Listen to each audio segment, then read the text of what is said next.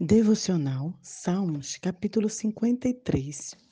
Do céu, olha Deus para os filhos dos homens, para ver se há alguém que entenda, se há alguém que busque a Deus.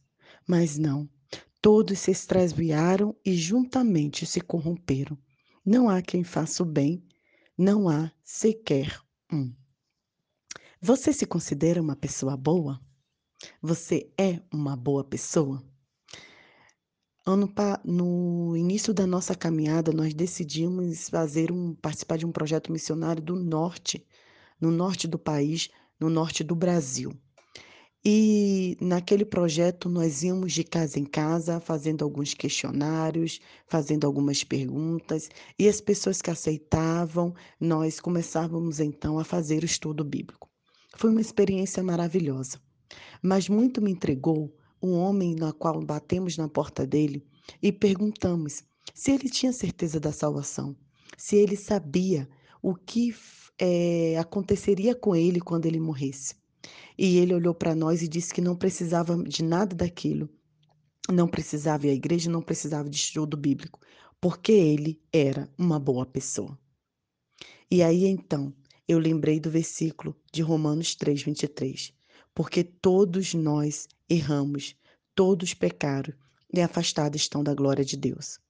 Queridos, o primeiro passo para a salvação é admitirmos que não somos bons.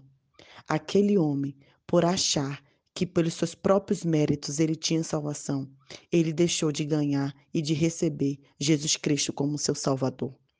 Todos nós erramos, todos nós somos pecadores, Talvez a diferença seja que um peque mais, outros menos, ou talvez os pecados de uns venham a público de outros não. Mas nenhum de nós somos merecedores da graça de Deus. Nós o recebemos justamente porque é graça. Graça é um favor imerecido. Nós precisamos admitir que não somos essas pessoas, que não somos bonzinhos. Na essência, todos nós somos devedores Todos nós precisamos da ajuda do nosso Senhor Jesus Cristo para melhorarmos a cada dia, para sermos pessoas melhor, para servirmos melhor, para amarmos mais. Lembrei então de um autor de um dos hinos mais cantados do, do cantor cristão no mundo evangélico, John Newton, que antigamente era um traficante de escravo.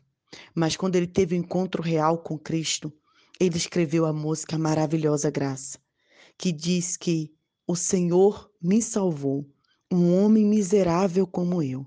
Eu estava cego, mas agora eu vejo. Maravilhosa graça. Graça é um favor merecido que está disposto, está é, disponível a cada um de nós. Não se sinta merecedor por nada, porque nós não somos. Não se sinta bom em nada, porque nós não somos, mas pela graça de Cristo podemos sim receber a salvação. Que nessa terça-feira a gente pare e reflita e veja em que precisamos melhorar. Que de fato nenhum de nós somos merecedores da maravilhosa graça de Cristo Jesus. Um excelente dia, Nai Duarte, Moçambique.